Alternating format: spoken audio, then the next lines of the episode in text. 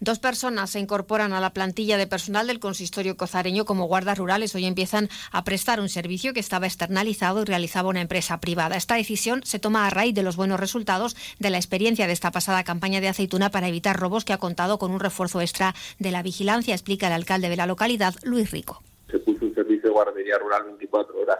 Eh, ha funcionado muy bien, eh, los agricultores están muy contentos, también hemos recibido la felicitación de la Guardia Civil ha funcionado porque apenas ha habido eh, pues robos y por tanto pues eh, ese lo de persuadir pues ha funcionado muy bien y pues lo hemos retomado eh, finalizando el contrato con esta empresa privada y pues teniéndolo de forma municipal.